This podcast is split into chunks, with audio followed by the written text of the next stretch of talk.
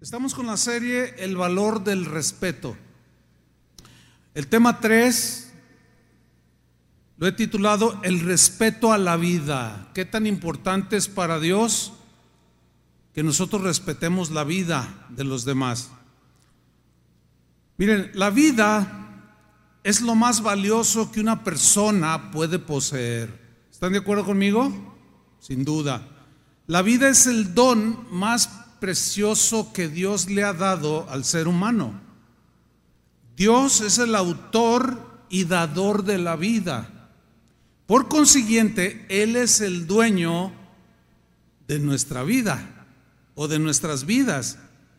Desde su inicio, de cuando fuimos concebidos hasta la terminación de nuestros días, nuestra vida debe de ser respetada y nosotros respetar a Dios cuando Él como dueño decida tomar la vida de cualquiera de nosotros. ¿Están de acuerdo con eso?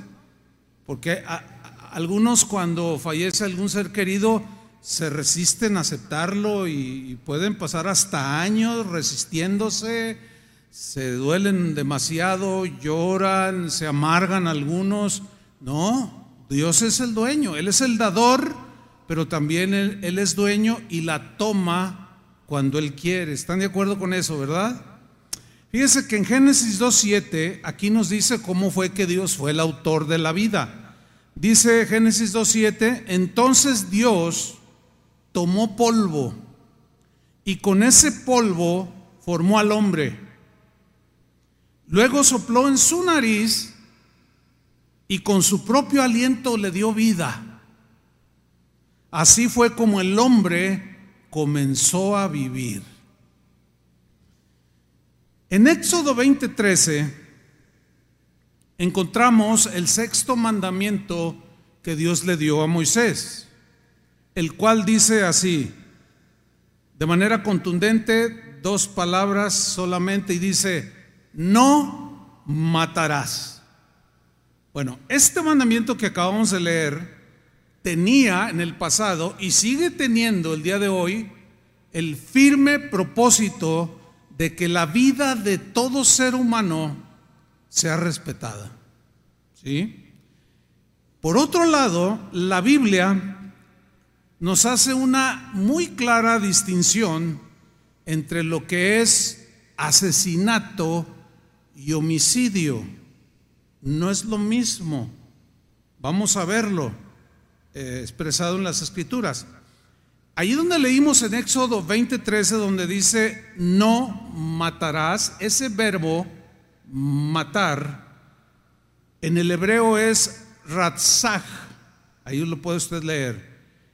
Y, y se puede traducir literalmente como provocar la muerte a otra persona, pero de manera intencional de manera premeditada, con malicia, con maldad.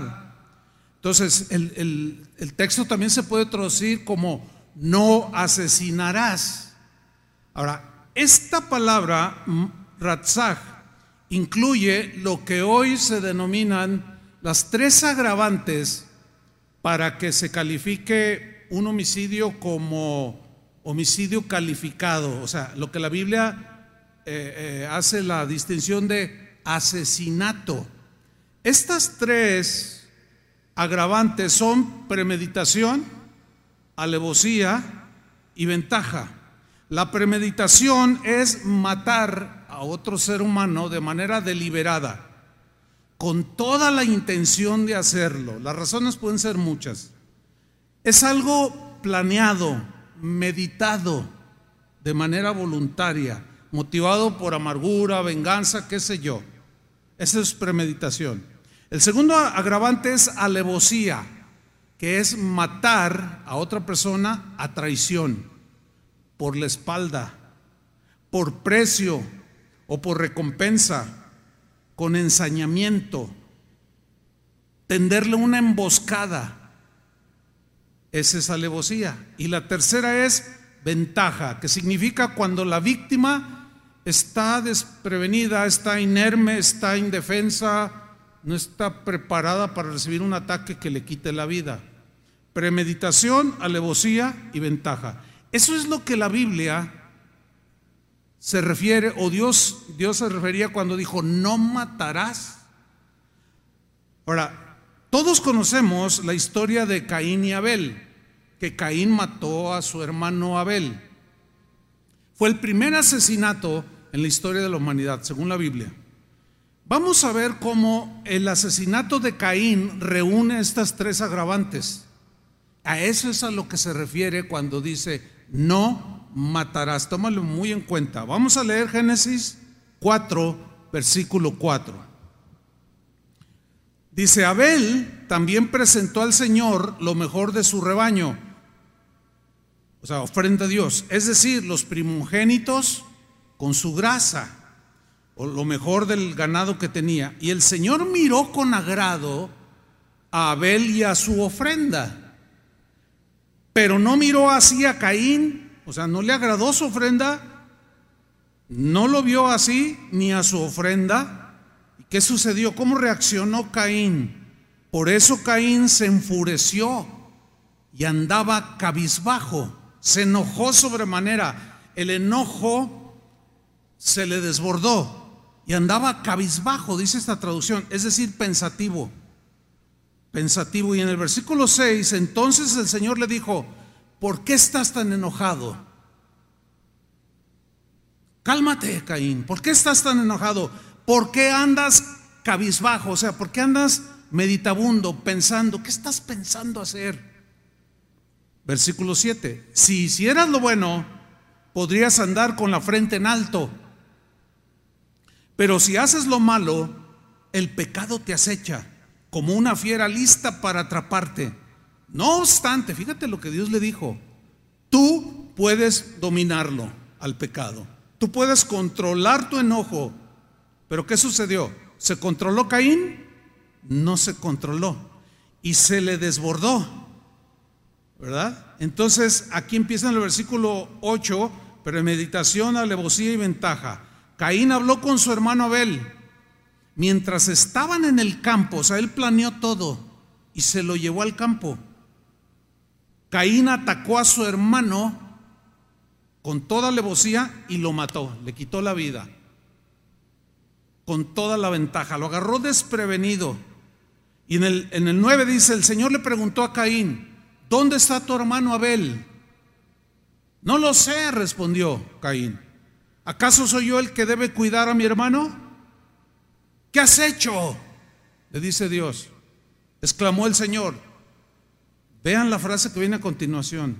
Desde la tierra la sangre de tu hermano reclama justicia. La versión Reina Valera dice que su sangre clama justicia. La sangre que bebió la tierra clama por justicia. Vivimos en un mundo que está agonizando, un mundo que clama por justicia, por tanta violencia y asesinatos que hay en el mundo. Este país es un país inundado de sangre por todos lados. Sangre de muchos inocentes que han sido asesinados de manera alevosa, con ventaja, con premeditación, es un país que está bajo maldición. Porque la sangre de esta gente clama por justicia, porque los jueces se venden, porque no hay quien haga justicia. Y hay mucha anarquía. Al no haber castigo, hay mucha anarquía. Bueno, a partir de este suceso que acabamos de leer, Dios tuvo que intervenir. Y mire usted, Dios estableció la pena de muerte a todo aquel que no respetara la vida de sus semejantes. Fue Dios quien implantó la pena de muerte, vida por vida. La pena de muerte, hermanos, yo sé que es un tema muy sensible. Yo sé que es un tema controversial. No solo en el mundo secular, sino también entre los cristianos. Aún entre los primeros cristianos de los primeros dos, tres siglos, discutían si debía de aplicarse o no, si era moralmente bueno, cristianamente bueno o no aplicar la pena de muerte, que si, si sigue vigente o no. Unos estaban en contra, otros estaban a favor. Ambas partes dicen tener argumentos suficientes para mantener su postura. Lo mismo sucede el día de hoy. Yo sé que aquí puede haber algunos de ustedes que, que están a favor de la pena de muerte, que de alguna manera han entendido que, que la Biblia lo avala, pero hay otros sin duda que se niegan a aceptar que Dios siga apoyando la pena de muerte a un asesino o que comete crímenes que merecen la muerte cuando le quita la vida a otro o a otras personas. Pero en este punto, hermanos, hay dos cosas que debemos de tomar muy en cuenta, porque es un tema delicado. Yo nada más voy a compartirles pues la palabra de Dios y hay dos cosas que debemos de tener en cuenta. Número uno, ¿qué dice la Biblia sobre la pena de muerte? Eso es importante, ¿no? ¿Qué dice la Biblia? Y número dos, ¿cómo pensaban los apóstoles o los escritores del Nuevo Testamento que escribieron sobre la pena de muerte? Vamos a ver estos dos puntos. Por ejemplo, Génesis 9:6. ¿Qué dice la Biblia acerca de la pena de muerte? Génesis 9:6 es, es un pasaje contemporáneo a los días de Noé. Ya había pasado lo, de Caín y Abel, ¿sí? Y aquí Dios dice, el que derramare sangre de hombre, se entiende que violentamente, es obvio. Por el hombre su sangre será derramada. Es decir, que Dios en ese momento le estaba delegando al mismo ser humano por medio del Estado, de los magistrados, la aplicación de la pena de muerte. Es clarísimo aquí. El que derrama sangre de hombre, por el hombre su sangre será derramada. La razón, porque a imagen de Dios es hecho el hombre. Estamos ahí en el Génesis. Llegamos al Éxodo, donde, leímos, no matarás. Pero en el mismo Éxodo, en el siguiente capítulo, en el capítulo 21, versículo 14, vemos que Dios reitera la pena de muerte para los asesinos a mansalva, premeditados. Dice eh, Éxodo 21, 14, pero si alguien, dice esa traducción muy clara, pero si alguien con premeditación, así como Caín, que lo premeditó, mata a otro, será que condenado a muerte, aunque haya que sacarlo de mi altar. ¿Qué significa la última frase? Está bien interesante, porque en el pueblo de Israel, al cual Dios le dijo, no matarás, había algunos que se dejaban llevar como Caín por sus impulsos, perdían el control y asesinaban, le quitaban a mansalva por venganza, por lo que fuere le quitaban la vida a otro o a otros. Pero después reaccionaban e iban al tabernáculo, a la, donde se manifestaba la presencia de Dios, iban al altar de Dios y le pedían perdón genuinamente arrepentidos. Ahora, yo les hago una pregunta, ¿Dios perdona nuestros pecados sí o no? La respuesta es sí. Por más feos que estos sean, Dios en su misericordia, por la sangre de su Hijo, por el sacrificio de su Hijo, nos son perdonados nuestros pecados. Muchas gracias debemos de darle a Dios por eso, ¿no es cierto? Ok. Es decir, mataba a una persona, iba con Dios al altar de Dios, se arrepentía y Dios decía, el que mate a otro será condenado a muerte, aunque haya que sacarlo de mi altar. O sea, está allí en mi altar reconociendo que ha pecado, el Señor lo perdona, pero tiene que pagar por justicia con su propia vida. Ok, seguimos adelante. ¿Se acuerdan cuando Jesús estaba en el huerto de Getsemaní antes de ser apresado para ser llevado a la cruz? que cuando se acercaron y lo tomaron a Jesús, Pedro sacó una espada, ¿se acuerdan? Sacó una espada. Esa espada no era para jugar espaditas, ¿eh? ¿Por qué traía una espada? Algunos comentaristas dicen que en, esos tiempos pues, eran muy peligrosos, como los de ahora. Y lo traía para su defensa. Traía una espada. Entonces él saca la espada y Jesús lo reprende en Mateo 26, 52. Pero Jesús le dijo, guarda tu espada. Lean con mucha atención, ¿eh? Guarda tu espada, le dice. ¿Por qué? Porque el que mata con espada, con espada lo matarán. ¿Qué está diciendo? Si tú matas uno de estos soldados, vas a ser acusado de sedición, de rebeldía contra el Estado, aunque era injusta la detención de Jesús. ¿Me está siguiendo?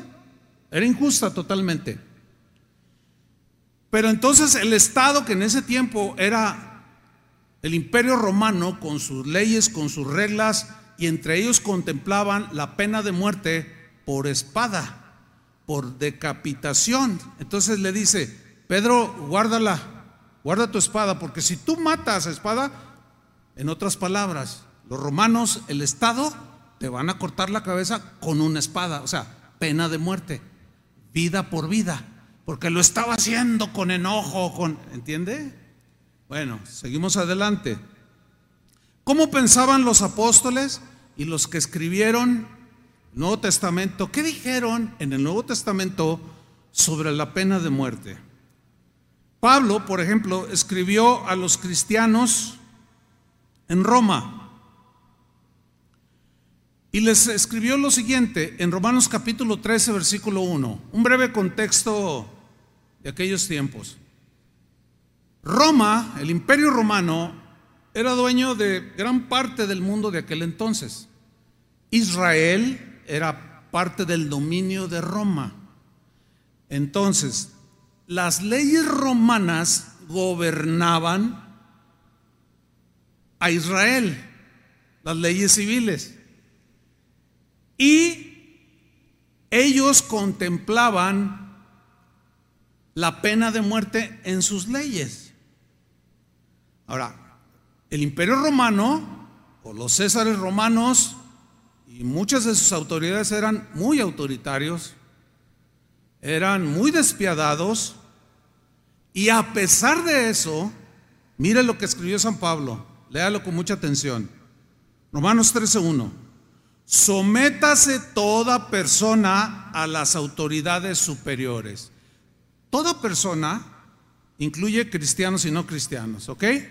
Toda persona que, dígalo, sométase, o sea, respete a las autoridades superiores, en este caso, las leyes del Estado. Ok, sigo leyendo. porque no hay autoridad, no existe ninguna autoridad sino de parte de Dios. O sea que Dios las permitió. ¿Por qué las permitió Dios? Para que hubiera algo de civilidad entre nosotros, los seres humanos.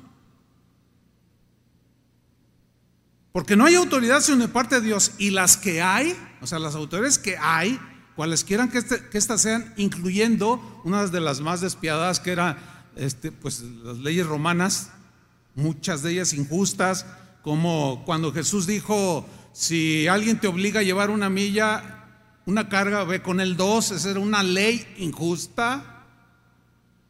Pero Pablo dice, sométanse, sométanse.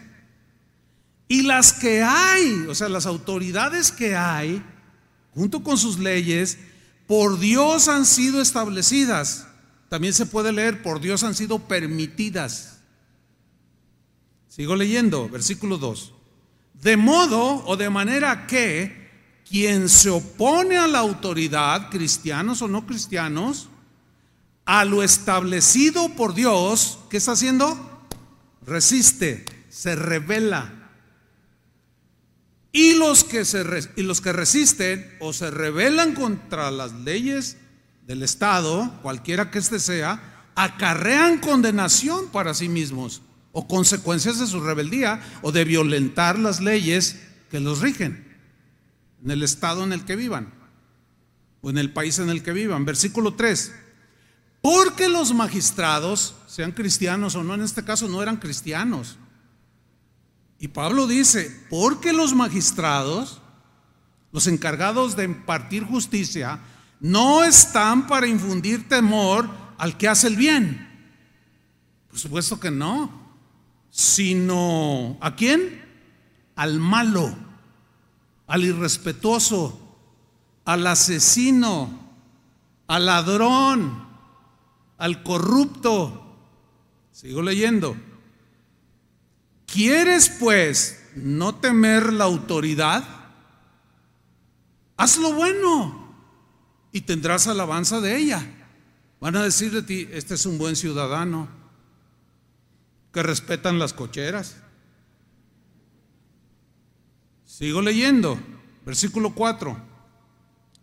Sigue hablando los magistrados, dice, porque es servidor de Dios para tu bien, para nuestro bien.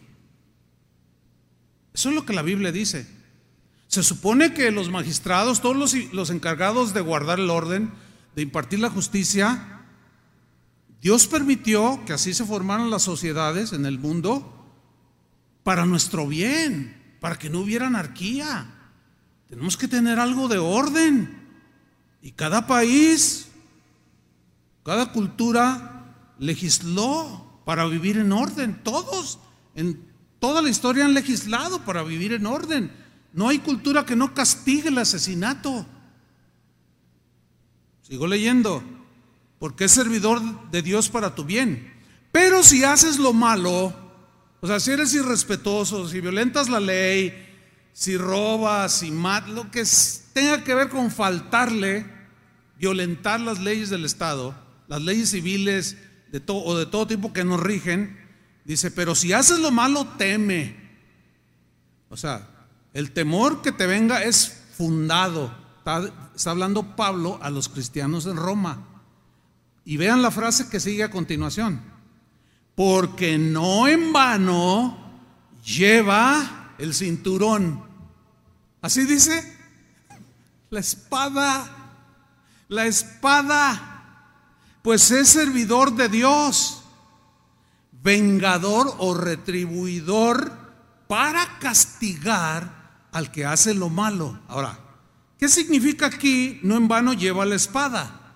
La espada aquí representa el poder que tiene el Estado, que Dios le ha concedido y lo ha permitido, para aplicar la pena capital, en este caso, a los asesinos. Ya lo leímos. Desde el Antiguo Testamento Dios dijo, el que le quita la vida a otro debe morir, pena de muerte. Entonces los, romanos usaban la espada para ejecutar a los criminales. Les cortaban la cabeza, los decapitaban. ¿Sí? Entonces Pablo está reconociendo que el Estado está autorizado por Dios para aplicar la pena de muerte. Eso lo escribió el apóstol Pablo, inspirado por el Espíritu Santo. Ahora, ¿qué escribió Pedro? Vamos a otro ejemplo. Primera de Pedro 4:15. Dice así, pero si alguno de ustedes sufre, está hablando de las aflicciones de los cristianos por Cristo, pero da un giro y en el versículo 15 dice, pero si alguno de ustedes sufre, que no sea por ser asesino, Mm. En otras palabras, pero si alguno de ustedes, así como Caín, se le desbordan las emociones, se les va la onda, pierden la postura, eh, se llenan de amargura, las emociones, la envidia, los celos, la venganza, se les desborda, ustedes están en riesgo de quitarle la vida de manera violenta a otra persona. Y ese sufrimiento, ese padecimiento es justo, que puede implicar la pena de muerte. Vuelvo a leer. Si alguno de ustedes sufre, que no sea por ser asesino, o ladrón, o bandido, ni por meterse en asuntos ajenos Apocalipsis 21.8 Eh, voy a leerlo en la versión traducción viviente. Ahí nos da una lista de personas a quienes se les debe de aplicar la justicia, porque han violentado de muchas maneras no solo los principios de Dios, sino las mismas leyes que los rigen, en este caso, los que estaban bajo el imperio romano. Bajo ese contexto ellos escribieron. Ahora, vamos a leer Apocalipsis 21, 8. Dice así, pero los cobardes, bueno, el día de hoy a nadie lo meten a la cárcel por cobarde, ¿verdad? Es que hay cosas que las que nos rigen, como aquí en México hay leyes que nos rigen, pero nadie meten a la cárcel por sacatón, ¿verdad que no? Por cobarde o miedoso, ¿no? O por no creer en Dios. Para que vean lo limitado que están las leyes de los hombres. Porque hay una ley a la cual nadie, o hay leyes a las cuales nadie va a poder esquivar. Nunca. Por eso dice aquí, pero los cobardes, o sea, los que se echaron para atrás, no quisieron enfrentar el padecimiento por causa de Cristo, los incrédulos, los que rechazaron deliberadamente la justicia de Dios en Cristo, los corruptos, a ver si alguien va con algún político y le dice, porque se caracterizan por esto y otras cosas, y no solo ellos, cualquier de cualquier estrato de la vida cotidiana. Los cobardes, los incrédulos, los corruptos, y luego dice, los asesinos. Y aquí yo quiero hacer una mención especial, porque la palabra griega que se traduce por asesinos es la palabra griega foneus, que significa literalmente homicida intencional. Y ese qué interesante. Homicida pero con premeditación, alevosía y ventaja. De estos hay muchos que le han quitado la vida a la gente por precio. Es increíble que por internet te puedas encontrar gente que contratas y por cinco mil pesos van y matan al que, no te, al que te cae mal. Es increíble hasta dónde hemos llegado. Pues esos están incluidos ahí. Los asesinos los que cometen inmoralidades sexuales, los que practican la brujería, los que rinden culto a ídolos y todos los mentirosos tendrán su destino en el lago de fuego que arde con azufre. Esta es la segunda muerte. Fíjate, segunda muerte que es ya la condenación del infierno. ¿Por qué dice segunda muerte? Miren, todos los seres humanos nacemos sentenciados a muerte. ¿Se sabía eso, no? Todos los seres humanos. ¿Por qué? Porque la paga del pecado es muerte. En el momento en que un niño entra en conciencia, hay una etapa de inocencia. Y si el niño muere, Dios decide llevarlo, se va con el Señor porque es inocente. Pero es un misterio saber cuándo ya tiene conciencia un niño de pecado, solo Dios sabe. Pero cuando cuando este niño comete su primer pecado, en ese momento recibe sentencia de muerte. Más ya nacemos con sentencia de muerte. Porque la paga, repito, del pecado es la muerte. Qué terrible, ¿no? Sentenciados a muerte.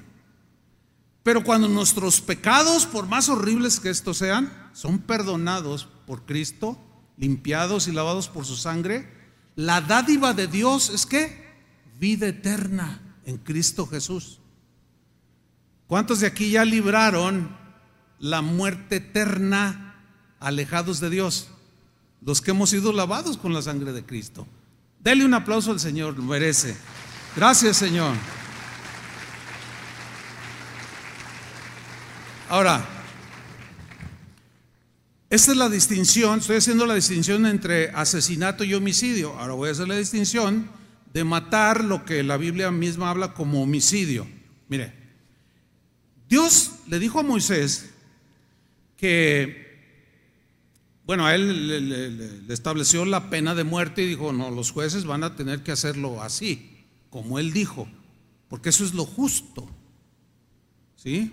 Pero también le dijo al Señor algo bien, el Señor a Moisés le dijo algo muy interesante. Le dijo, mira, vas a hacer ciudades que Dios llamó de refugio. ¿Para qué eran estas ciudades de refugio? Para que cuando alguien matara a otro, pero de manera no voluntaria o involuntariamente o accidentalmente, se refugiara en esas ciudades. Porque no hubo premeditación. Entonces, ¿ven cómo no es lo mismo ser un asesino que un homicida? Porque los homicidios, por ejemplo, en nuestra legislación mexicana está clasificado en homicidio simple, homicidio agravado, homicidio, un montón, no, no quiero meterme en eso. Pero fíjese lo que dice Deuteronomio 19:4 respecto a estas ciudades de refugio para albergar a homicidas involuntarios que mataron a alguien, pero que no lo hicieron a mansalva. Leamos Deuteronomio 19:4. En cuanto al homicida que llegue allí a refugiarse, a esta ciudad o ciudades, solo se salvará, subrayen esto, solo se salvará el que haya matado a su prójimo. porque a los otros pena de muerte y a estos no? Se salvará cuando haya matado a su prójimo sin premeditación ni rencor alguno.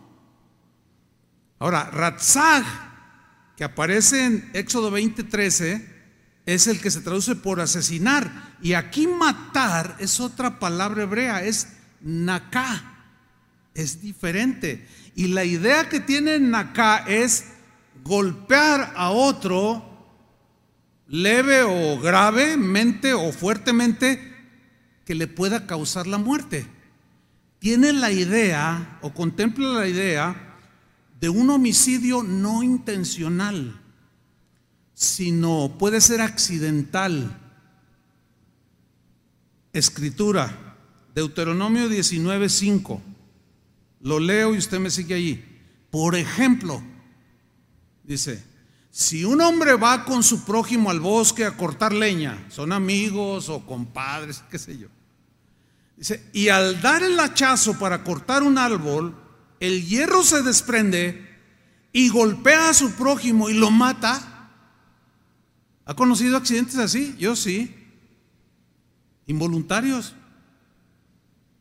Oiga, algunos tan trágicos como que un señor saca su camioneta de la cochera y no espejea no se fija o lo que sea y se atraviesa el hijo por atrás, el bebito de tres años. Ay, qué terrible es eso, ¿verdad? Le quitó la vida, pero es obvio que no fue, no fue intencional. Entonces dice aquí muy claramente, y golpea a su prójimo y lo mata, tal hombre podrá refugiarse, o sea, no es vida por vida, podrá refugiarse en una de esas ciudades y ponerse a salvo. Mira el versículo 6. Es necesario evitar grandes distancias en el traslado del homicidio involuntario a alguna de estas ciudades. ¿Por qué? Dice, evita, Moisés, evita eso al más cercano. ¿Por qué? Para que el enfurecido vengador del delito de sangre no le dé alcance, que puede ser un familiar del que perdió la vida. ¿Usted ha sabido en alguna ocasión de un accidente, de un homicidio o de una muerte accidental como la que acabo de describir? ¿O el niño del vecino? Entonces el papá del vecino pierde, pues debe ser algo terrible eso, la verdad. Pierde toda ecuanimidad, pierde, se le desborda todo y va y busca la pistola que tiene ahí guardada y se va sobre el hombre. ¿Por qué mataste a mi hijo? no, es algo, es algo terrible eso, porque no fue intencional. Entonces, se evita grandes distancias para que no llegue alguno de los familiares y se venga y le quite la vida y tenga que morir ejecutado con pena de muerte. Dice, aquel hombre, o sea, el homicidio involuntario, no merece la muerte, puesto que mató a su prójimo sin premeditación. Alcanza a ver la diferencia de un asesinato a un homicidio en distintos grados. ¿Si lo alcanza a ver o no? Bueno, entonces lo estamos entendiendo. Ahora, ¿y qué de la qué de matar, de quitarle la vida a alguien en defensa propia? Yo sé que eso, yo sé que este tema no es fácil de tratar por las opiniones diversas que hay, las convicciones que cada uno puede tener. Entonces, pero matar en defensa propia en la Biblia no se consideraba ni se considera asesinato. No. Vamos a leer Éxodo 22.2 en la versión Dios habla hoy. Dice así, si un ladrón es sorprendido en el momento del robo y se le hiere por una situación fortuita, se lo encuentra de frente y el otro saca un cuchillo, qué sé yo, o trae una pistola, bueno, en aquel tiempo no había pistolas, pero vamos a contextualizarlo ahora, ¿no? Trae una pistola y algo fortuito se, se encuentran, uno va entrando, el otro va saliendo, y se, entonces el otro le quiere tirar y el otro detiene la mano y empiezan a forcejear por la pistola y de pronto se dispara ¡pa! y mata al, al ladrón. Mira lo que dice. Si un ladrón es sorprendido en el momento del robo y se le hiere y muere, su muerte no se considerará un asesinato. ¿Ven? Cuando estudiábamos mi esposa y yo, el seminario bíblico hace muchísimos años, más de 43 años. Teníamos eh, en la escuela bíblica un maestro que nos daba unas clases tremendas. Y, recuerdo, tengo muy presente que en una de esas clases llegó y dijo, a ver, saquen su cuaderno, en aquel tiempo pues eran cuadernitos, ¿verdad? Y ahora pues es la compu. Saquen su cuaderno, su Biblia. Voy a empezar con una pregunta. La clase. Les voy a hacer una pregunta. A ver, si tú saliendo de clases te vas a tu casa y te encuentras con un ladrón cara a cara y, tú tienes a reaccionar, pero el otro agarra a una de tus hijas como rehén. ¿Tú qué harías? ¿Ustedes qué harían? Y, y vean las respuestas que dimos, ¿eh? Uno dijo, no, yo me pongo a orar. Así dijo. Romantizamos todo, ¿no? Y luego me acuerdo el maestro, ah, ¿te pondrías a orar? A, orar, perdón. ¿Te pondrías a orar? dice, sí, yo oraría, Señor, Señor, de tus manos. Repréndelo, repréndelo. A ver, ¿qué otro? ¿Tú qué harías? Otro dice, no, yo le comparto del Evangelio. Y luego dice, pregúntenme a mí qué haría. Y le pregunta a uno de los estudiantes, ¿y usted qué haría, maestro? Dice, yo, en el menor descuido que hiciera, le quito la pistola o el cuchillo, libero a mi esposa y si es necesario, le doy cuello. Y todos los estudiantes, ¡ah! ¿Es posible? ¿Cómo? Claro, se entiende que en ese tiempo, en nuestro contexto, no entendíamos cabalmente este tema, lo romantizábamos. ¿Entiende esa palabra? Así lo romantizábamos. Ay, no, pues yo, ay, señor ladrón, conviértase, mire, se va a ir al infierno. ¿Tú crees que te va a hacer caso? Por supuesto que no. Él no va para que lo evangelices, él va a robar y dispuesto a matar. Entonces cuando él dice, no, yo sí, yo sí me lo surto. Y todos nos quedamos así y luego ya desarrolló la clase. Créanmelo, a mí me costó muchísimo trabajo entenderlo. A la primera no, no, no, no logré entender. No, pero es que Cristo dice, si te dan una mejilla, ponle la otra. Ese es otro tema. No sé si lo alcanzan a ver. A lo mejor no, como yo no lo alcanzaba a ver en ese tiempo. Aquí es otro tema. Eso está hablando de los malos, de los que están dispuestos a quitar la vida y si por defender la tuya o la de los tuyos tú le quitas la vida, dice, no se considerará un asesinato. es más, en, la ley, en, las leyes mexicanas está contemplado el, pues, matar en defensa propia. Y aquí en Guadalajara ha habido casos últimamente de gente que le quitó la vida al agresor o al asesino, al ladrón, qué sé yo, y en un día lo soltaron porque, porque se comprobó legítima defensa. Fíjense, todo eso viene del cielo. ¿Por qué? Porque a Dios le interesa que respetemos la vida del ser humano. Por eso la ley de Dios es rígida, es fuerte y contundente. Ahora, aquí entro en otro punto. ¿Qué con un soldado que mata en la guerra? ¿O qué con un policía que mata a un delincuente? ¿Alguna vez se han hecho esta pregunta o, han escuchado alguna plática? Eh, pero déjeme decirle esto, mire. Ahora, yo, yo déjeme decirle algo. Eh, yo estoy en la posición de, de, comprender si algunos dicen, no, yo no estoy de acuerdo con eso que está diciendo. Está bien, no hay problema. Mientras no mates a nadie, no hay ningún problema. ¿Sí? Ojalá y nunca te veas en una necesidad allí este, en la cual no te quedaba otra. Si, si quizás no matarlo, pero sí Dale una pedrada en la frente. Espero nunca te pase. Yo le pido al Señor que nunca me pase una cosa así.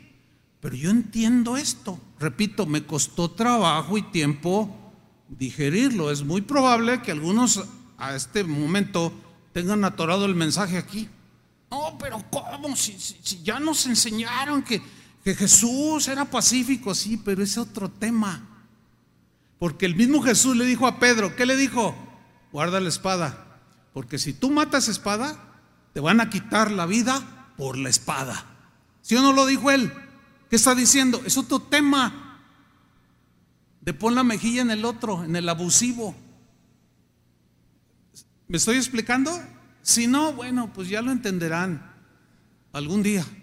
A lo mejor van a tener que escuchar este mensaje dos o tres veces con su Biblia en la mano, su concordancia y seguir buscando pero vámonos a, para continuar.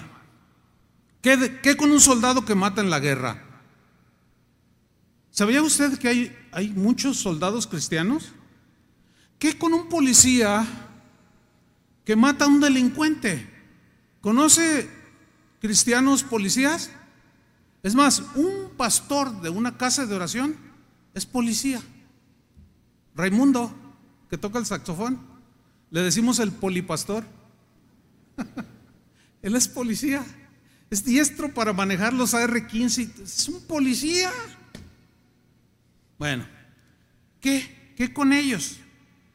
Pongan mucha atención. Mire, muchos cristianos, y aquí es donde radica el problema, según lo que yo alcanzo a percibir.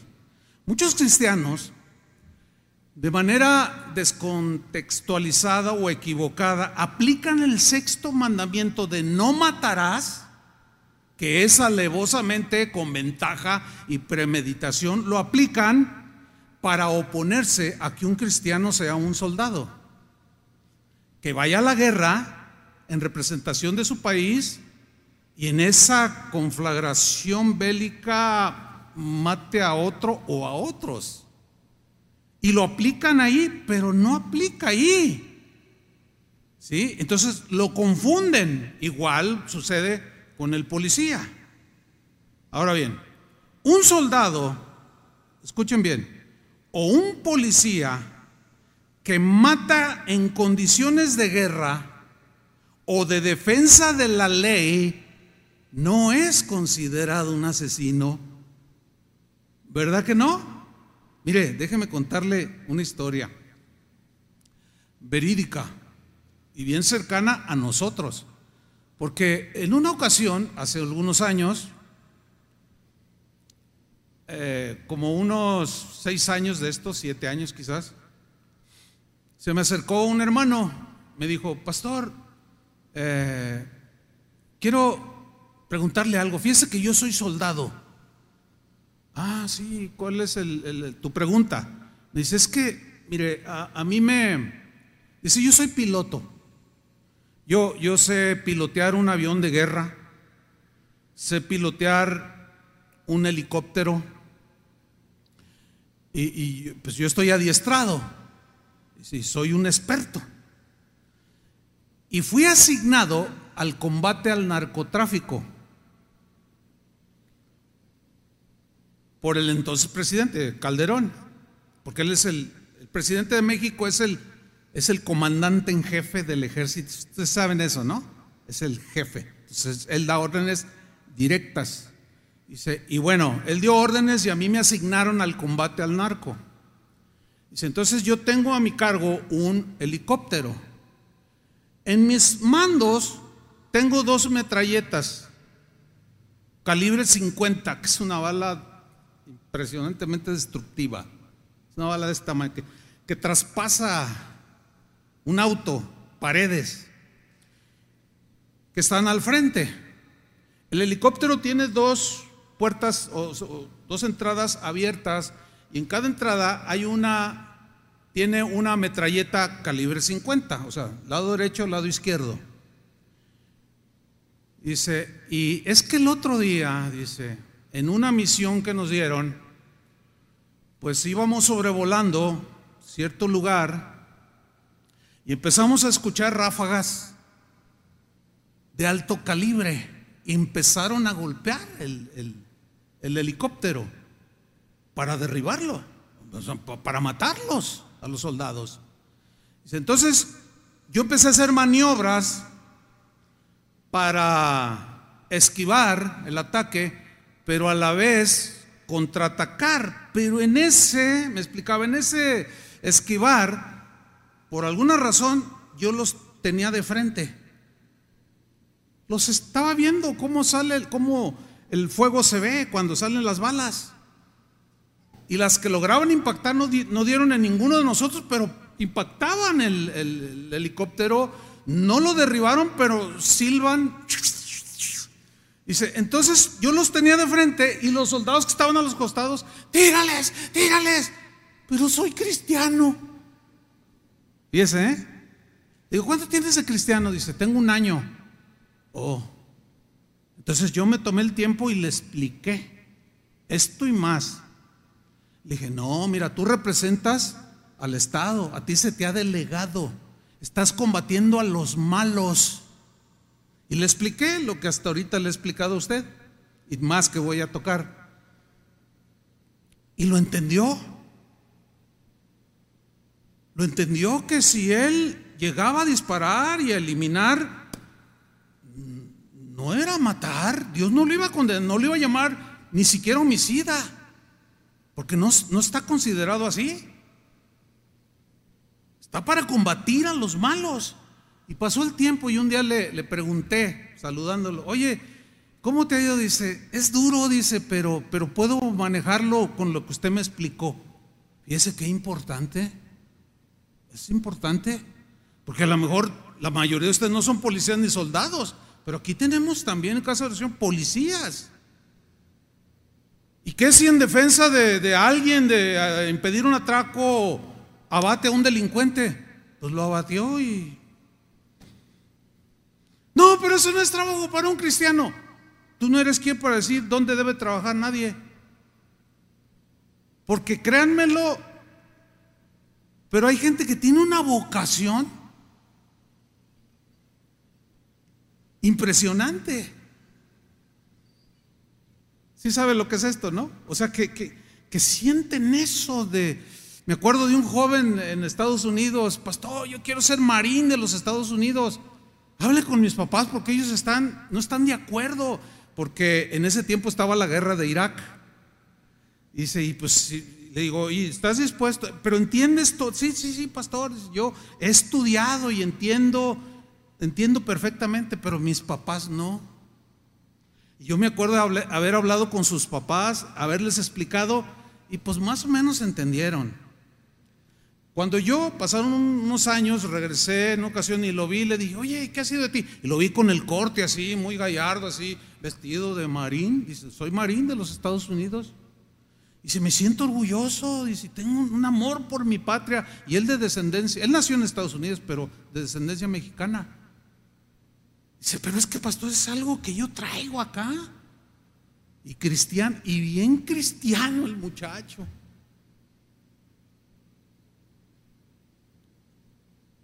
Entonces entiendo que hasta este momento algunos de ustedes todavía no se les hace nudos el engrudo, ¿verdad? están acá todos acá. Tranquilo, no va a pasar nada. Entonces yo estaba en que un policía o un soldado que mata en condiciones de guerra o en defensa de la ley no es considerado un asesino. Sin embargo, si un policía abusa de su autoridad,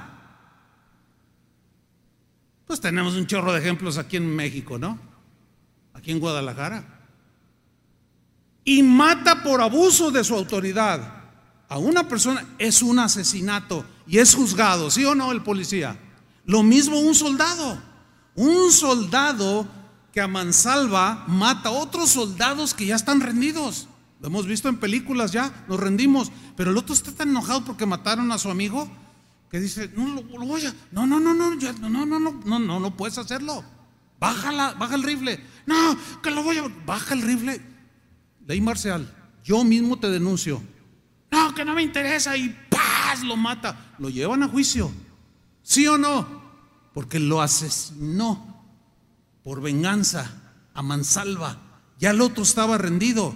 Ataques aéreos contra la po población civil son considerados crímenes de guerra. Y los que hacen tal son juzgados. Asesinato de prisioneros de guerra que están desarmados son considerados crímenes de guerra, son graves. Es ley marcial y en algunos ejércitos pena de muerte.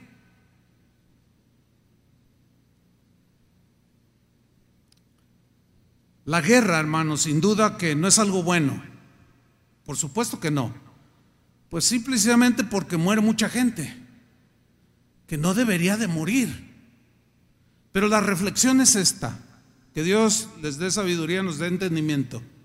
La reflexión es esta, mire, en un mundo lleno, vivimos vivimos en un mundo lleno de todo. Hay gente buena y hay gente mala, ¿sí o no? Usted es de los buenos, ¿no? No me contestaron. No, vaya a ser que me saque la pistola luego al salir. Estamos llenos de gente buena y gente mala. Esa es la verdad. Quien lo quiera negar en qué mundo vive Disneylandia, Disneylandia o quién sabe dónde vivirá. Pues estamos rodeados, los buenos, estamos rodeados de gente mala. Y no solo mala, malvada, desalmada, sin sentimientos, sin conciencia. Así vivimos.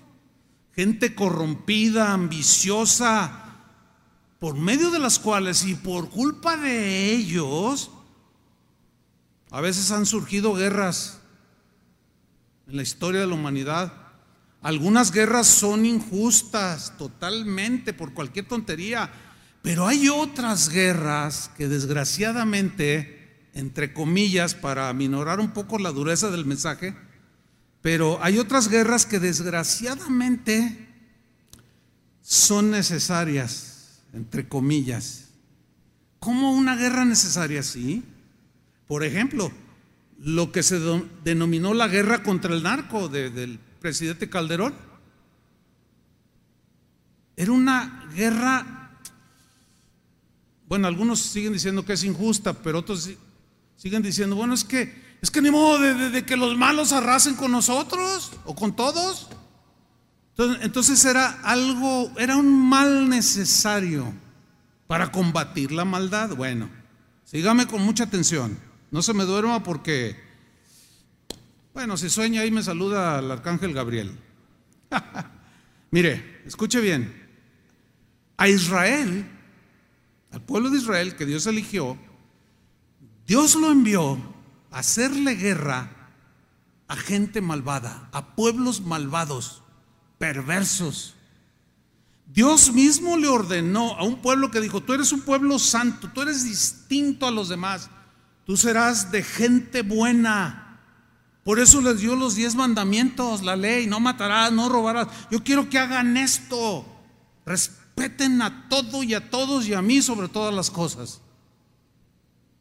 Ustedes serán la gente buena, pero había otras naciones tremendamente perversas y corruptas y malvadas. Y Dios tuvo como brazo ejecutor del castigo de las atrocidades que hacían estos pueblos al mismo Israel y le ordenó en algunos casos o en muchos casos exterminarlos para que la maldad de esa gente no se propagara. Y aquí es donde muchos todavía se les atora más Dicen, ay, porque ese es el argumento preferido de los ateos o de los que rechazan a Dios. Ay, tu Dios es un desalmado, tu Dios es un asesino, dicen. A ver, explícame eso. Y si tú no conoces esto, pues ya torcieron. Ay, ay, ¿por qué de veras? ¿Por qué? Por lo que le estoy explicando. Es como esto, mire. ¿A poco, a poco un juez que dice, al acusado 700 años de prisión. Porque así hay casos, ¿no se ha fijado? Por el cúmulo de delitos. Tú dices, ay, 700 años, se ensañó el juez. El juez dice, no, es que se van acumulando los delitos.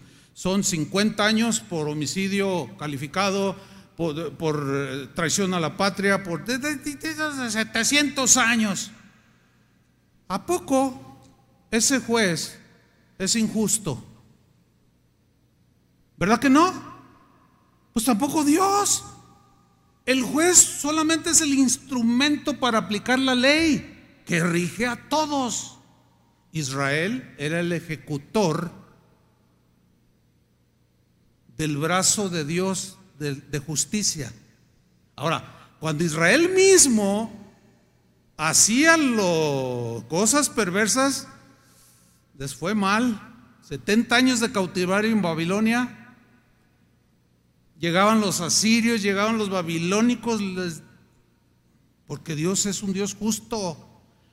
Y hace justicia por mismo, por medio de la mano misma del hombre. Porque si cayéramos en sus manos, nos desaparece. Pero leamos Deuteronomio 20, 16. Dice, pero de las ciudades de estos pueblos que Jehová tu Dios te da por heredad, le dice Israel, ninguna persona dejarás con vida. ¡Wow! Está fuerte, ¿no? Ni una le dice, ni una sola. Ahora, quien no entiende esto, dice, no, qué atrocidades cometía Dios. No, espérame. No, no, no. Es que Dios tenía que intervenir para hacer justicia, vida por vida. Eran pueblos bárbaros, salvajes, cometían cada atrocidad. Usted necesita leerlo con sus propios ojos en la historia para que se dé cuenta. Dios no era en ninguna manera injusto, era retribuía lo que merecían esos pueblos. Dice, no vas a dejar a ninguna persona con vida, sino que los destruirás completamente al Eteo, al Amorreo, al Cananeo, al Fereceo, al Ebeo, al Jebuseo, como Jehová tu Dios te ha mandado. Wow.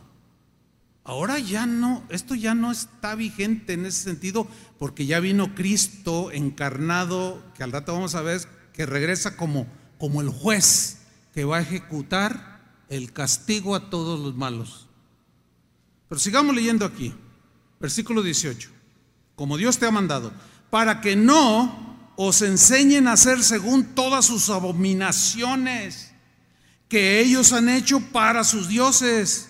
Entre otros que ofrecían a sus hijos vivos, los echaban al fuego.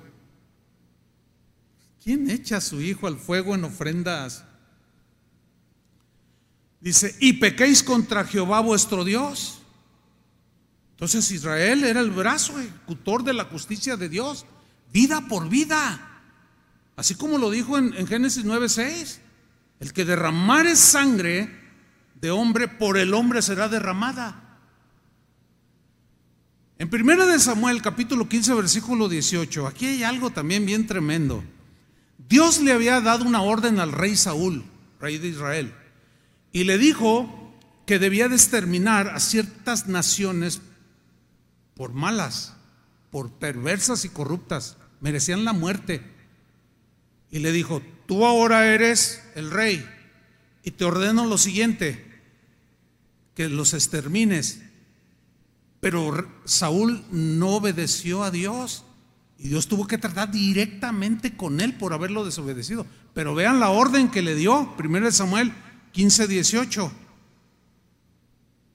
Samuel está diciendo a, Saúl y le dice, Jehová te envió en misión, te envió en una misión, te dio una encomienda y dijo, ve, destruye a los pecadores, ahí está. Ahora, alguien dice, pero todos lo somos. Sí, pero hay niveles. Hay niveles de maldad. Hay gente que hace algún delito y le dan un año de cárcel, otros le dan 700 años. Porque lo que hizo fue terrible. Y el otro nomás se robó un gancito, qué sé yo. Sigue siendo un delito, pero no es grave. Bueno, sigo, continúo. Y Jehová te envió en misión y dijo, ve, destruye a los pecadores de Amalek y hazles guerra. ¿Hazles qué? Guerra. Hasta que los acabes. Está difícil, ¿no?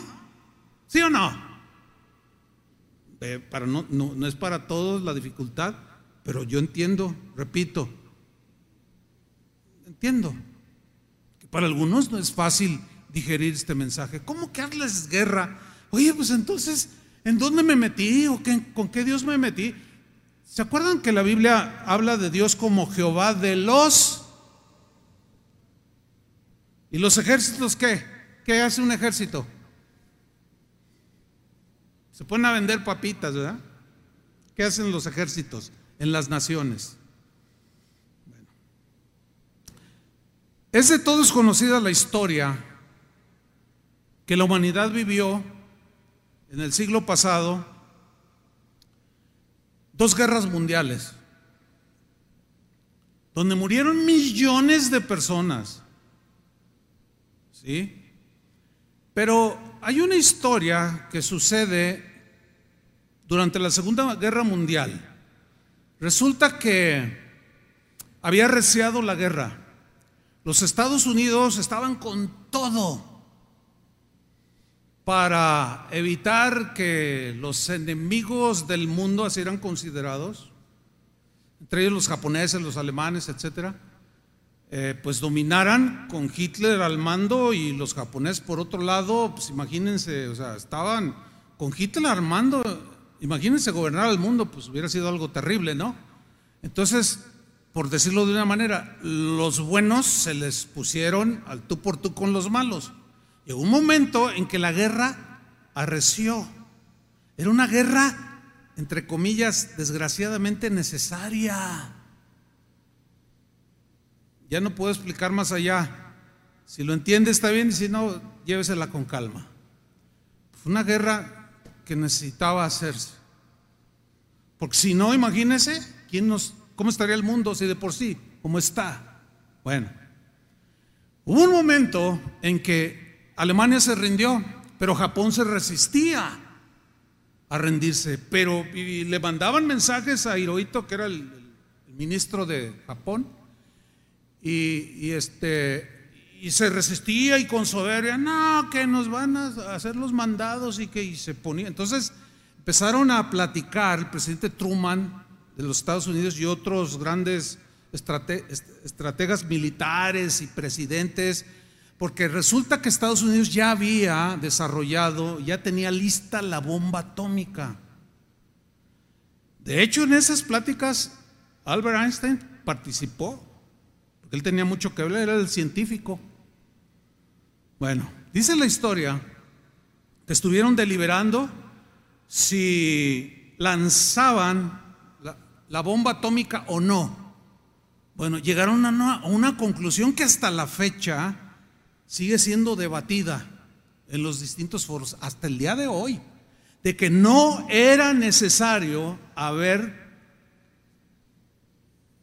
soltado esas dos bombas sobre Hiroshima y Nagasaki, donde murieron, según los últimos eh, pues, números, entre 300 a 400 mil personas por las, ah, las consecuencias colaterales, o sea, los que murieron en el momento de la explosión, pero los que murieron después por la radiación y las consecuencias de la degradación del ambiente.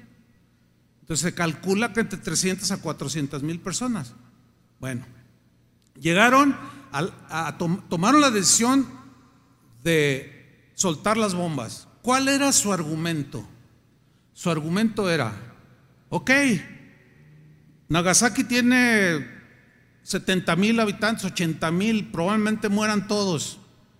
Y Hiroshima y por ahí va, van a morir 200 mil, pero vamos a evitar la muerte de millones de personas y la guerra continúa. Ese fue su argumento. Para unos es válido, pero para otros no. Porque, porque es difícil de, cuajar la idea, yo lo entiendo. Es difícil. O sea, tuvieron que haber muerto 400 mil japoneses para salvar a cuatro millones de alemanes, japoneses mismos, norteamericanos, holandeses, ingleses, pues esa decisión la tuvieron que tomar. Y se acabó la guerra. Justa o injusta, lo entiendan o no, lo entendamos o no, el debate va a continuar. Pero los buenos tumbaron a los malos.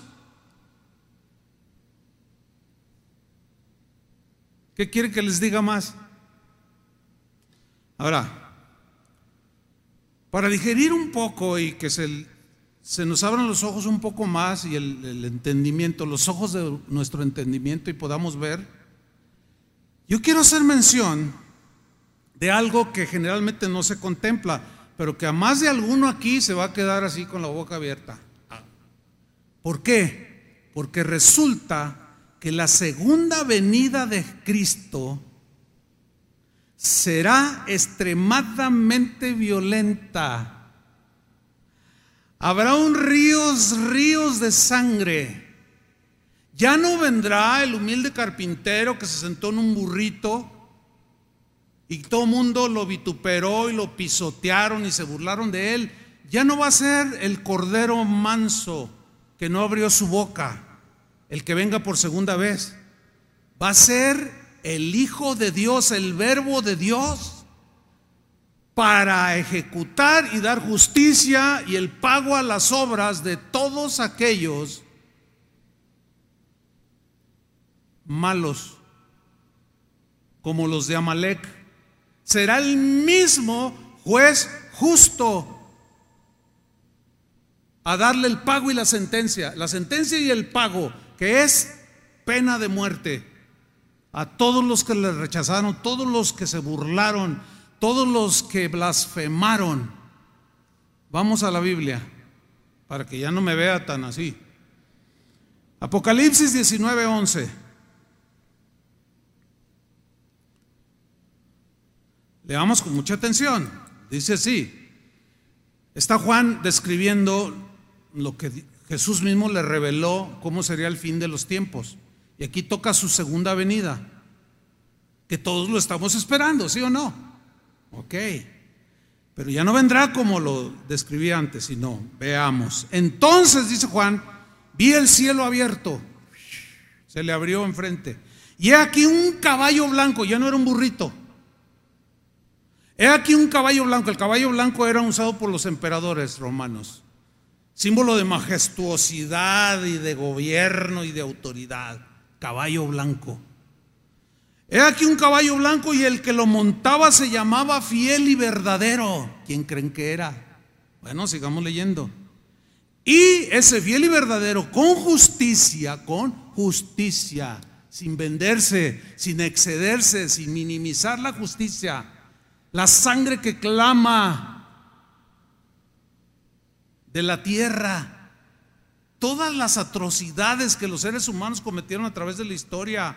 Ese fiel y verdadero que con justicia juzga y pelea. Sigue diciendo Juan, sus ojos eran como llama de fuego. Wow, penetrante su mirada que nadie puede esconder nada. Y había en su cabeza muchas diademas. No me voy a tener a, describir lo que simbolizan. Y tenía un nombre escrito que ninguno conocía, sino él mismo. 13. Estaba vestido de una ropa teñida en sangre. ¿Se acuerda cómo lo dejaron? Desfigurado. Dice Isaías 53, lo vimos, lo vimos sin parecer, sin atractivo, todo desfigurado. Las películas esas de Mel Gibson se queda corta, hermanos. Toda su ropa, dice, estaba teñida en sangre. Y su nombre es, ¿quién es? El verbo de Dios. El eterno verbo de Dios que se encarnó, tomó forma humana y habitó entre nosotros, dice Juan también en su Evangelio, y vimos su gloria como la gloria del unigénito, del único Hijo de Dios. Aquí está describiendo a Jesús claramente.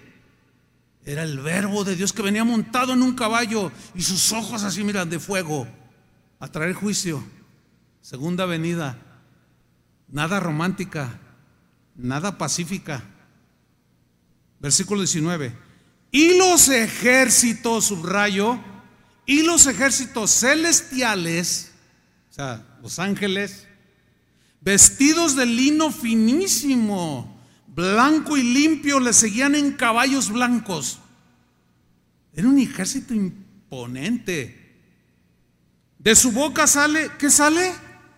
Una espada aguda. ¿Qué simbolizaba la espada que dijo Pablo en capítulo 13 de Romanos, el, aplicar justicia, ¿sí o no? Trae una espada aguda para herir con ella a las naciones o a los moradores de las naciones, como los eteos, los pereceos y todos esos feos. Dice,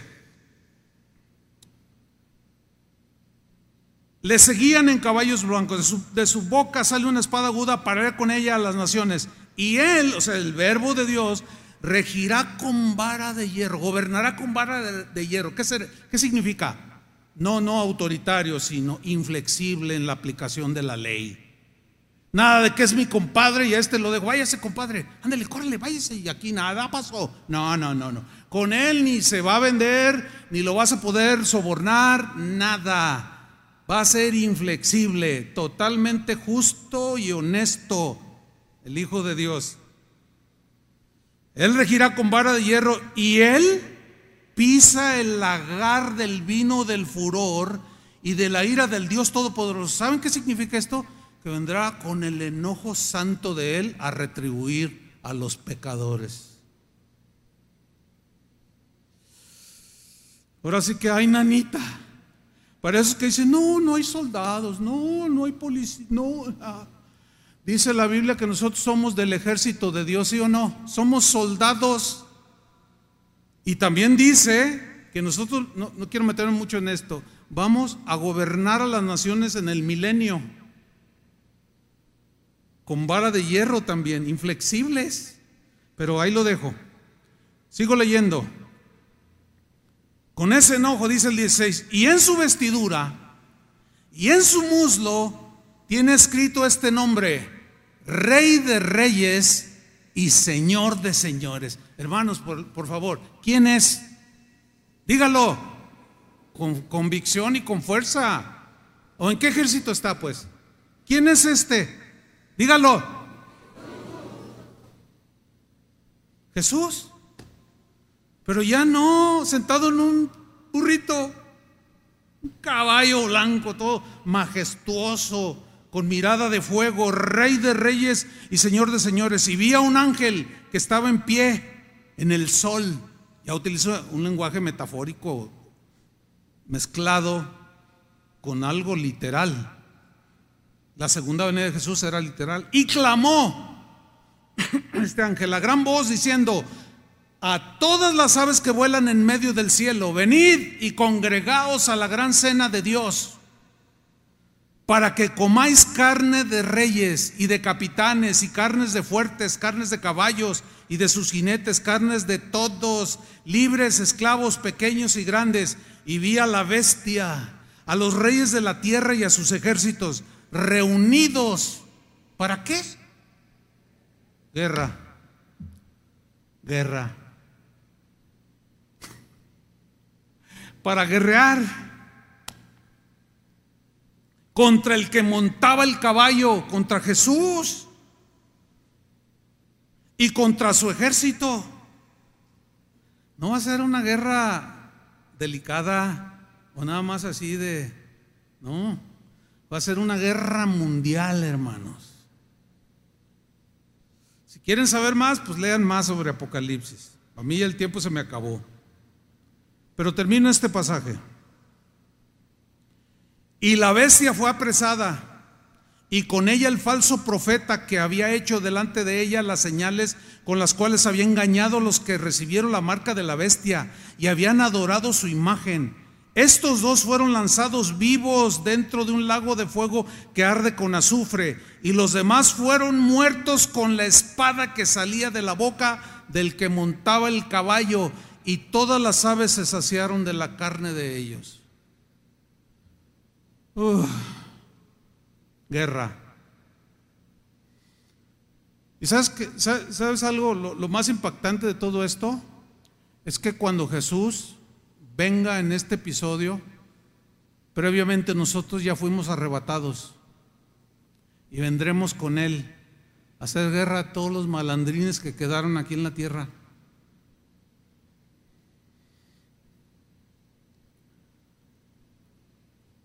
Hasta aquí este punto. Termino con, con lo siguiente. Miren, esto del respeto a la vida, hermanos, es muy serio. Para Dios es muy serio. Por eso esos, juicios tan severos, pena de muerte. Entre, entre eh, algunos aristas más de, que tienen que ver con el respeto a la vida, pues está el aborto. Yo nada más quiero mencionar brevemente.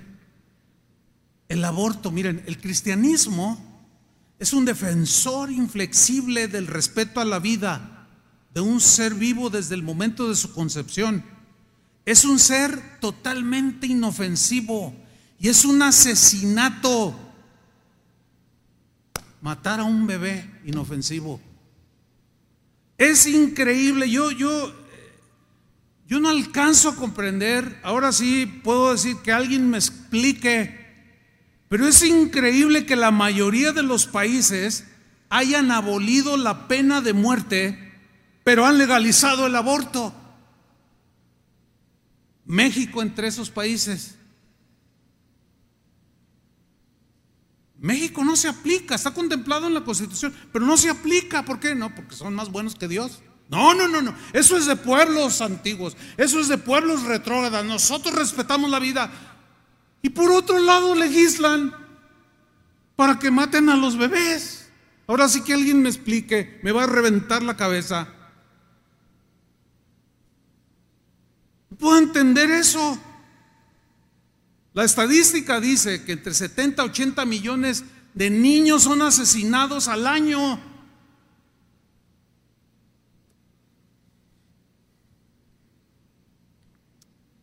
Pero en la Biblia, hermanos, la Biblia tiene enseñanza sólida sobre el respeto a un, a un ser en gestación. Un par de versículos y terminamos. Jeremías 1.5. Dice, antes, que, antes de formarte en el seno de tu madre, o sea, no existías, Jeremías, antes de formarte yo, dice en el seno de tu madre, ya te conocía. Igual contigo, antes de que existieras, él ya te conocía. Ay, ¿cómo es eso? Por eso es omnisciente, omnipresente y omnipotente. Ya, te conocía Jeremías. Antes que tú nacieras, te consagré y te destiné a ser profeta de las naciones. Qué increíble, ¿no? Pero, pero este salmo, este salmo uh, me eleva a lo sublime de Dios. Vean, Salmo 139, versículo 13. En la versión Dios habla hoy, donde Dios tiene un papel activo en nuestra creación como dador de vida, nuestra formación en la matriz de nuestra madre, que es un asesinato sacarlos a mansalva con el pretexto de derecho de la mujer y el derecho del niño que así está el mundo, esa es la verdad. Ahora con todas esas atrocidades, ahora entienden por qué Jesús en su segunda venida vendrá como dice la Biblia que va a venir. ¿Lo entienden ahora o no? Pero leo Salmo 139. Vámonos a lo sublime y, ahí me quiero, quiero terminar. Tú fuiste, dice el salmista. Tú, Señor, fuiste quien me formó todo mi cuerpo, mis deditos, mis uñitas, mi naricita. Y fuiste formando así. Los han visto así de cuatro semanas y está así. Y ya tienen los deditos. Impresionante. Dice, tú me formaste en el vientre de mi madre Tú me empezaste a, mover, a, formar. Versículo 14, te alabo, dice, porque estoy maravillado. Porque es maravilloso lo que has hecho. O sea, de la formación de un bebé en el vientre de una madre. De esto estoy bien convencido. Estaba maravillado el rey aquí. ¿Por qué? Porque Ustedes saben que para identificación la huella digital es suficiente, ¿sí o no? ¿Por qué? Eh, piensa en esto, piensa en esto. No hay un ser humano igual a ti. Por eso la identificación de la huella, aunque tú la ves con las rayitas y los círculos, se parece igual, pero alcanzas a ver la grandeza de Dios y lo delicado y lo concienzudo que fue al formarte al formar un ser humano, para que una señora asesina lo saque nada más porque no lo planeó. Oh, hierve la sangre. Si a mí como humano me hierve, imagínate al dador de la vida. ¿Eh? No es fácil el tema. Y hay que abordarlo tarde o temprano y con mucho énfasis. Y si nos censura YouTube, pues ni modo. Ni modo. No me importa, porque suelen hacerlo. Por menos han, han, bajado videos y hasta cierran cuentas de lo que yo estoy diciendo. Por menos. Así es que a ver si así vienen los que se quedan en la casa viendo. Fíjate el versículo 15, no te fue oculto el desarrollo de mi cuerpo. Claro que no, estaba Dios viendo el fetito. O la célula, como dicen algunos, era una célula. Dice, mientras yo era formado en lo secreto, mientras era formado en lo profundo de la tierra, y es un lenguaje poético, o sea, en el vientre de su madre. Y luego mira lo que dice el 16, tus ojos vieron mi cuerpo en formación en la Reina Valera dice, mi embrión vieron tus ojos. Todo eso estaba escrito en tu libro. Había señalado los días de mi vida cuando aún no existía ninguno de ellos. Qué manera de describir. ¿Qué vemos aquí? Que claramente Dios considera a un bebé en la matriz, en el vientre de una madre, de tal modo como ve a un ser humano plenamente desarrollado como un adulto. Por consiguiente, dígase lo que se diga. Si hay alguna aquí feminista, lo siento mucho. Porque qué cosas las feministas pegan el grito en el cielo porque mataron una ballena. Y las pancartas y los ambientalistas de ahí, que no, que, que ya alto a la, ya no maten vacas para comer, coman hierbas y todos sus rollos. Ve y pregúntales, yo lo he hecho. Oiga, ¿usted está a favor del aborto o en contra? Y se quedan así. Porque ya saben lo que les vas a decir. Ay, si defiendes una ballena y matas a un niño. ¡Ah! ¡Qué locura! Y casi por regla, todos esos movimientos son abortistas, asesinos de la vida humana y llevarán sus consecuencias. Pero nuestro mensaje para ellos es arrepiéntanse, porque Cristo vendrá y no tendrá por inocente al culpable. Escapen del juicio que vendrá. Oremos. Señor, te damos gracias por tu palabra, que a veces es fuerte, a veces es difícil de digerir, pero ahí está, Señor. Padre, que lo que hayamos alcanzado a comprender de la importancia que hay del respeto a la vida, Señor, que quede bien sembrado en nuestro corazón. No tenemos los cristianos que andar dudando de qué piensas al respecto. Eres el dador de la vida, el autor de la vida, el defensor de la vida, y por ningún motivo consentirás. Señor, si hay alguna mujer aquí o que nos esté viendo que pasó por una situación así donde decidió mal, sabemos que tú eres perdonador de sus pecados, aún el más atroz, como lo es un aborto. Que tu perdón, Señor, llegue y que la paz también llegue a alguna o algunas mujeres que por ignorancia o por lo que haya sido le quitaron la vida a su hijo. Tú eres bueno y perdonador. Recibimos tu perdón, Señor. Recibimos tu gracia. Gracias, Jesús, por tu palabra. Recibe nuestra gratitud, alabanza y adoración. Pónganse de pie. Levanten sus manos al Señor y adorémosle.